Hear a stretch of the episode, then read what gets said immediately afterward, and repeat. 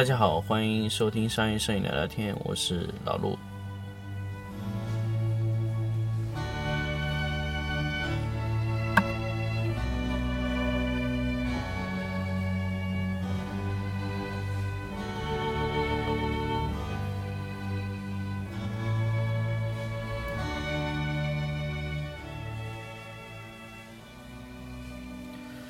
那么上一期节目跟大家聊了一个便携闪光灯啊，那我们这个时候呢，刚刚好来跟大家聊一聊成本控制。那么其实大量的摄影棚开开门开张去外面接生意，首先是需需要一些成本的。那么很多摄影师啊，他拍摄的时候，很多很多倒是倒是很多。看过一些公众号的一些文章，说摄影到底有没有成本？那当然有很多，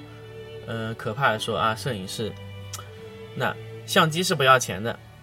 灯光是白送的，摄影也是偷来的啊，这些什么学的技术呢，也都是偷偷往上偷来的。那这些是不是成本呢？所以虽然这些东西说的呢有一些偏激，但我觉得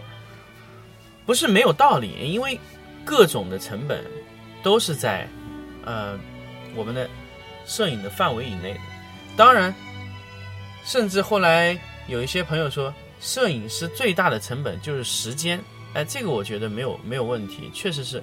因为摄影师在给你服务的时候，他是没有办法给别人服务的。但是相对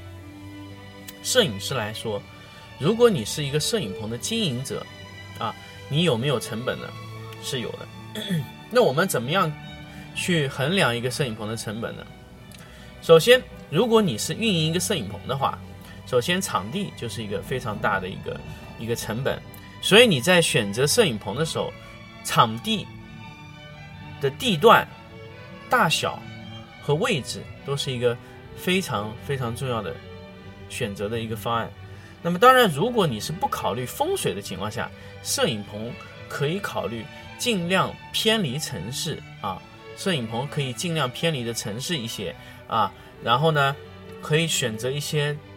二十四小时要开灯的位置，那些地方都相对会便宜一些。如果你的摄影棚没有窗户，就会便宜很多。当然，如果说你的摄影棚需要窗户的话，那你的摄影棚的费用会很高啊。有些没有窗户的摄影棚就非常便宜，但是对于一个针对一个摄影棚来说，它有没有窗户其实都没有关系，甚至有窗户你都会把它封死。啊，如果说你需要一个比较大的一个拍摄的场景，你肯定是会去做一个呃摄影棚是完全就是封闭的情况的啊。那么你就可以选择一个比较大的一个位置，在同样的环境中，你可以选择一个没有窗户的房间，这样的话你就可以呃得到一个非常好的空间。那么摄影棚还要考虑一个什么问题呢？就是在你的摄影空间里面有没有柱子。柱子是摄影棚最大的敌人，所以大家在设计摄影棚的时候，大家也知道，摄影棚如果有柱子，就会有有很多的问题。比如说，比如说我有一个六米宽的一个一个场景，刚好在三米有一根柱子，那么这三米的这根柱子，我只能在柱子之前拍摄，不能在柱子之后，所以这根柱子就限制了我整个摄影棚的纵深，啊。那这根柱子就一般对于我们来说，我们就不会选择这样的摄影棚，或者说我们只会用其中柱子前面那一部分做摄影棚，后面我可以做成其他的用途，或者说我把摄影棚切成两半，两个无影墙，一边一个，这样我就可以充分利用到这根柱子啊，要不然这根柱子就是一个最大的问题。我们有时候柱子如果无法避免，我们只能和它做朋友。比如说，我们可以在柱子上设置一些配电箱，这都是可以的。当然，如果你的摄影棚本身就非常小的情况下，这个地方还出现了一根柱子，那简直就不可理喻。我们只能放弃这种场地，啊，这是一个场地的一个成本啊。场地成本完了以后呢，我们要考虑一些它的用电的成本。虽然说摄影棚的用电不高，但是如果你在拍摄的情况下连续拍摄，你的用电还有你的。呃，你的电力供应，比如说 你的摄影棚用的是普通的呃单灯，那可能你不需要考虑电线的问题。如果你的摄影棚需要大功率的拍摄，需要用电箱啊，超大功率的三千瓦、两千五百、两千四百瓦的电箱，那你就要考虑呃，对方给你放到入户的线是不是能够承载这么大的电流？所以我们需要考虑，呃，这个电力的供应，这也都是成本。如果你要去改进你入户的电源线，你必须要和物业去了解清楚，物业给你放的是多大的线，会不会让你整一个摄影棚都吃不消？甚至你要需要把一些比较细碎的一些线都抽出来重新放过。比如说，它原来放的只有两个平方的线，那当然有点吃不消。那你要放四个、六个、八个平方的线，才能承受那个。闪光灯电箱的吃吃力啊，两点五个平方，如果你只是插的不太多，你不要把所有灯都负载到一个接线头上的话，你这个整个拍摄的负载还是不太大的。如果你负载很大，你这个电线的发热量这个都要考虑啊。呃，说完了影棚的这个硬件的这个场地的一个成本来说，我们再来考虑一下我们器材成本。器材成本呢又分成非常多，首先是电脑。那么电脑，我觉得你要需要买一个怎么样的电脑，首先要取决于你用的是什么相机。如果你是一台比较老的五 D 二的相机，或者五 D 三这种相机不太像素非常高的情况下，你不太需要用一个非常快的电脑，你可以用一台，呃，可以说二零一六年以后的电脑，你都是可以购买的，还是非常快的。这些电脑你用 Capture One 不停的，哪怕你把 Capture One 升到十一。五 D 二的图片对他来说还是轻松就能够驾驭的。那如果不信你买了五 DS 的相机，那么我建议你现在需要买最新、最新、最新款的电脑，装最新的 Capture One 系统，然后内存能买多大买多大。如果你联机拍摄的时候，五 DS 这种机器的像素会让你整个呃电脑会拖垮，甚至你比如说你用后背的，你你你用一个亿像素的。那你对电脑要求就更高了，你你几乎你这个 MacBook Pro 你就得选配，你得选到你想要的 i7 最顶级的八核处理器，你是没有办法去在这个成本上做任何的缩水，所以很多朋友跟我说他买了一个后背，结果电脑配了一个特别慢，然后说，哎，这后背也就是很慢，其实因为你你买了后背，你整一个流程，你整一个水平线上都必须得好啊，那么。这种你是没有办法，没有办法去省这个钱的啊。那么说完电脑配置，那再来选择相机。那么相机有这么多种，有五 DS 啊，大像素四千四千万像素的，还有这种五 D 二、五 D 三这种、五 D 四这种机器，像素都不同。那我应该选择怎么样的拍摄的相机呢？首先，如果你的拍摄速度不快啊。你可以选用五 D 二、五 D 三。如果你的拍摄速度很快，你可以选用五 D 四啊，甚至你可以选用 ED、EDX 都是可以的。呃，但是 EDX 对电脑的要求不太高，因为它像素并不高。如果你选用五 DS，那注定你要拍摄的图片精度会非常高。那么五 DS 拍摄的时候呢，对灯光要求也很高。五 DS 的图片，它的成像性能对红色和黄色在大块红色的时候就会有很多问题，所以你的灯光需要非常干脆，持续时间要非常高，所以这个对你的灯光又有要求了。所以大家可以看到，你在选择一个相机或者说一个电脑的时候，你会你会决定了你整一个的工作流程线上所有的产品都必须配置在这个水平上。比如说你是五 DS 的相机，你的内存卡就必须选的非常高。如果你的电脑，你的电脑是 SSD 的固态硬盘，那你的固态硬盘相对都要选的比较大一些，啊，那么，呃，你的备份的硬盘都需要非常靠谱。那么老陆以前买过一些西数啊、希捷的一些硬盘，最后导致丢丢文件会非常非常的坑爹，所以我一直建议大家在。选择存储设备的时候，一定要选择一个非常靠谱的，一千块钱的那个拉切的那批希捷最高速的小黄盘啊，最稳定。这个盘是非常非常好用的，而且稳定性也很好。所以对于一个影像工作者来说，丢数据是一个多么可怕的事情。所以在买存储器上，千万不要不舍得花钱，不要去买那种没有牌子的，或者说那种拼装的硬盘，这个是非常坑爹的行为啊。那么说完了 相机的选择，电脑的选择也确定了。那么我们这个时候要选闪光灯。那闪光灯选择呢？第一个就要取决于你的拍摄的题材，比如说你是拍模特的，那些模特有动态的情况，那么你就需要选择快速的灯，比如说我要选择 T 零点一、T 零点五这样，这个是摆在所有的功率之前的 需求，你可以买八百、一千二、六百都可以买。但是你的前提必须这个灯是 IGBT 的线路，T 零点一和 T 零点五非常快。这个 T 零点一、T 零 T 零点五，我在之前有跟大家说过，可以去查之前可持嗯持续时间、闪光持续时间这个节目。T 零点一是你优先的选择啊，这个是摆在任何之前的。当然，国内有很多品牌啊都有金贝、神牛，国外呢也非常多啊，宝富图、布朗啊这些品牌都可以选择。那么选择这种品牌。就决定了你这个费用不会太低啊，T 零点一的灯不会太贵啊，不会太便宜，所以你就不会去买那些几百块钱的、一千多块钱的灯，你不会选择，因为那样是你买不到 T 零点一非常快的灯啊。那这个时候呢，选择到 T 零点一的时候呢，牵涉到一个问题，你到底是要买室外灯呢，还是买室内灯？因为现在有很多的品牌，室内和室外都已经快到融合的状态了，比如说神牛的 AD 六百。它有室内、室外两用的啊一些一些附件，比如说你正常 AD 六百在室外用是用电池，那么你在室内用如果连续充电对电池寿命有影响，你可以配配置它一个叫 AC 电源，这样你就可以同时拥有室外和室内的拍摄。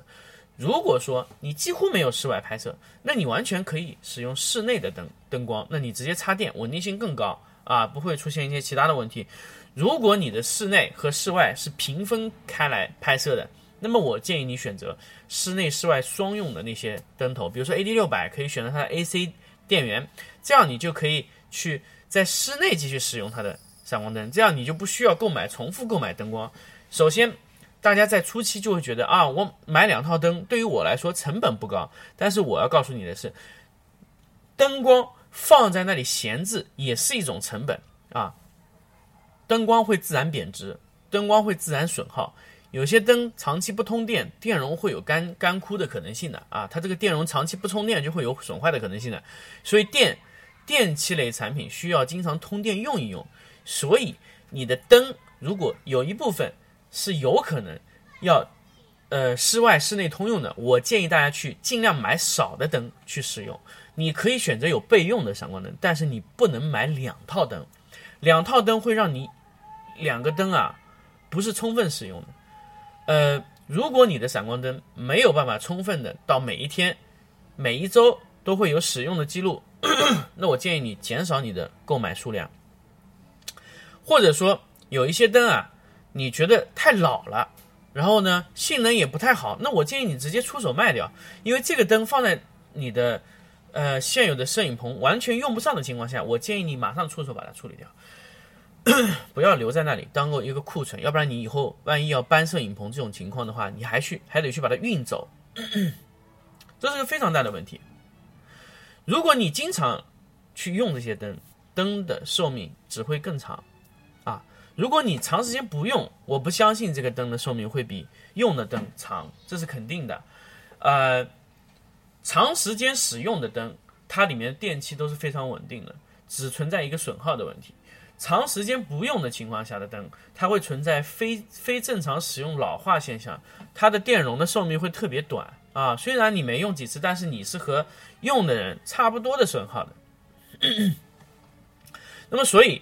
在这里就跟大家说，你要合理选择，你是要买个内景还是外景灯。那么这个时候再说一说你要多大功率。这个时候呢，要多大功率，也就跟大家说了，有时候，比如说你有时候大部分用的是柔光箱，或者说。标准照啊，反光闪这些灯啊，基本六百瓦够你用了。如果说你不介意达到呃 ISO 两百的情况下拍摄的情况，你甚至可以用大的反光伞，呃抛物伞都可以继续用。但是如果说你需要一百的感光度，然后你又需要一些比较大的附件，那我建议你买大一些，买一千二的闪光灯啊。那么如果再往上走呢，你拍的场景非常大呢，比如家具呢，那家具的拍摄呢，两千瓦肯定是在。在基本的一个水平线上，当然你可以不用全部买两千瓦的闪光灯，你可以买一些一千二的去掺在里面用也是可以的。但是你主光必须要两千瓦的灯头，那么这个就是你的功率对你的整个产品的限制。这个时候呢，你又要考虑，如果你的灯买的特别重，那你的支撑件也会非常贵啊，你的那些灯架、你的一些沙袋、你的俯拍架都需要非常的昂贵，因为你灯比较重，你的功率又非常大，所以这是一个系统工程。一旦你选择了一个比较大功率的灯，你得到了一个很呃大功率灯，你拿到手以后价格会很贵，对，但是你使用的时候更贵，因为你会需要一些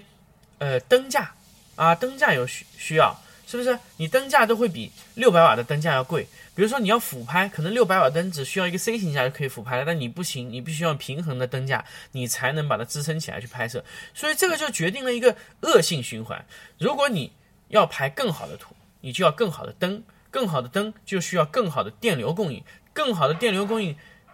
接下来就是你需要更好的支撑的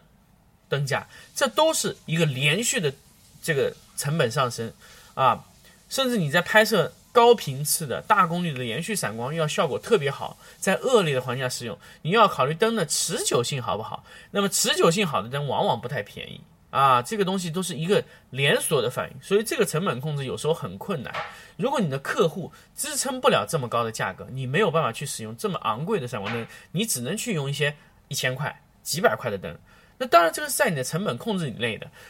关键要看你的客户愿意出多少钱给你去拍这个片子，这个是很重要。所以我发现现在一些呃摄影棚啊，他明明单价非常低，但是他拼命要上几万块的灯，结果最后造成的这些灯也几乎也是都闲置，因为。你的单价做的很低，你又舍不得去用这个灯，那你怎么办呢？再去买一批比较便宜的灯，这属于一个非常恶性循环。而且中国有百分之五十以上的摄影棚做的都这个事情，或者说百分之五十这个事情，百分之五十这个概念可能是保守的，啊，可能是保守的。甚至有人买 Para 伞，买布布朗的 Para 伞，结果他摄影棚没有布朗的灯，这种情况都有。所以我不知道这个是呃一个拼设备。拼设备的年代呢，还是一个拼水平或者说拼成本控制的年代。在正常的我的理解范围以内，在中国这么低的摄影费用的市场，是不可能用上这么昂贵的闪光灯的。啊，我们一定要控制成本。所以为什么老陆这些年一直在推荐大家用国呃中国产的闪光灯？因为中国的闪光灯它的成本是在我们一些所谓的一些。呃，流水线的摄影棚里面用的，我觉得成本控制的是最好。虽然有损耗，虽然耐久度低，但是我们可以通过更换零件，也可以继续达到继续使用的问题。国际的闪光灯不见得在中国这样的淘宝拍摄、一千拍摄一天要拍三千五到五千张的水平的情况下，用两三年都是很稳定的情况下，那是不可能的。所以我们要。所以，这个在我们这个成本控制的这个环节上面，我们还是需要去做一些自己合理的一个这个你的你的成本分配啊，不能把太多的费用花在一些表面文章特别多的一些东西上面。所以，这个是我们一个在灯光上面的一个选择。那么，其他的一些成本控制呢，那就是一些附件了，比如说数据线。虽然这个是看上去非常小的一个成本，但是一年。数据线的损耗是不小的，啊，这个数据线有时候贵的时候呢，七八百块钱一根都有；便宜呢，六十来块钱一根。那么六十来块钱一根，如果你保养的比较好呢，三到五个月啊，你可没有问题。你在拍摄连续拍摄三到五个月没有问题。如果说你保养不好呢，一周就坏了。所以这个东西成本和你的保养周期是有很大的关系。还有一个闪光灯。为什么有些摄影棚闪光灯它的寿命特别特别的短？那排除掉它用的情况，那么它在它的环境中有没有经过保护呢？比如说一些拍摄家访的，那么是不是有保证每个月在家访的那个拍摄的这些闪光灯的一些出风口、进风口的位置去做一些除尘处理呢？因为在拍摄家访的时候，它的棉絮会非常多，它会堵塞风口。在潮湿的时候呢，棉絮如果一旦卷入到闪光灯内部，它如果是在潮湿的天气，棉絮直接会造成内部的线路短路，直接主电容击穿啊，这个东西都是有可能的。你是不是有及时的做到清理这些闪光灯，把那些缝隙里的灰及时的去把它处理掉，这也是一个保养对你的成本的一个，呃，对你的这个成本的一个一个一个一个省这个钱。所以说，整个成本控制在每一个环节上，我们都需要做到非常的呃精细。比如说我们的附件啊，我们的附件的保存啊，蜂巢啊，标准照啊，是不是会变形？为什么有一些摄影棚它一年下来要报废七八个？标准照，那么为什么有一些摄影棚它可以常年用一个呃标准照或者雷达照？老陆一个一个比较老的标准照用了六年都没有问题，为什么呃可以用六年的？保护有很大关系，就是你是怎么去存放这些标准照的？当然我们后期会专门出一期节目来说说我们怎么维护我们的设备，因为大部分人会选，但他不会用哦，大大部分人会选会用灯，他不会保养这些灯。这个是很大的问题。如果你不会保养灯，你的成本直线上升，或者说甚至未来中国会出现很大一批闪光灯的维护企业啊，维护闪光灯，让你把闪光灯附件维护到比较好的状态啊。这个事情可能不一定由厂家来做，可能有专门有维护公司来做这个事情啊。这个是未来有可能出现的一个情况。那么厂家会不会做出做做那些维护服务呢？现在据我所知，大型的。品牌是有的，康素是有维护服务的，呃，布朗和艾玲珑和宝富图我没有听说过有这个服务，但康树是常年有这个服务的，是清理所有的附件，呃，清理所有的电箱，把你所有的东西都搞定，然后只要是康树，它都能给你服务。那么维护的企业以后会不会更多呢？会不会出现维护的服务呢？这个也是很重要，因为中国现在大量的摄影师他自己不会维护自己的设备，所以导致他整个灯头啊、灯管啊上面的。这些问题特别多。那么说完这个以后呢，我们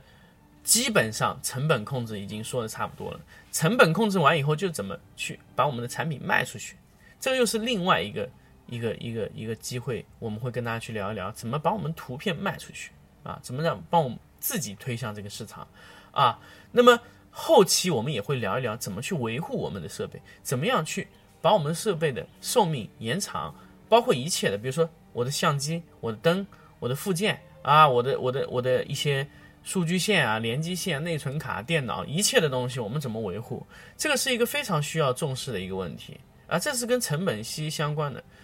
或者说，我们下一期就跟大家直接聊一聊我们维护设备这个情况。那么，我们这期节目呢，就先聊到这里，我们下期再见。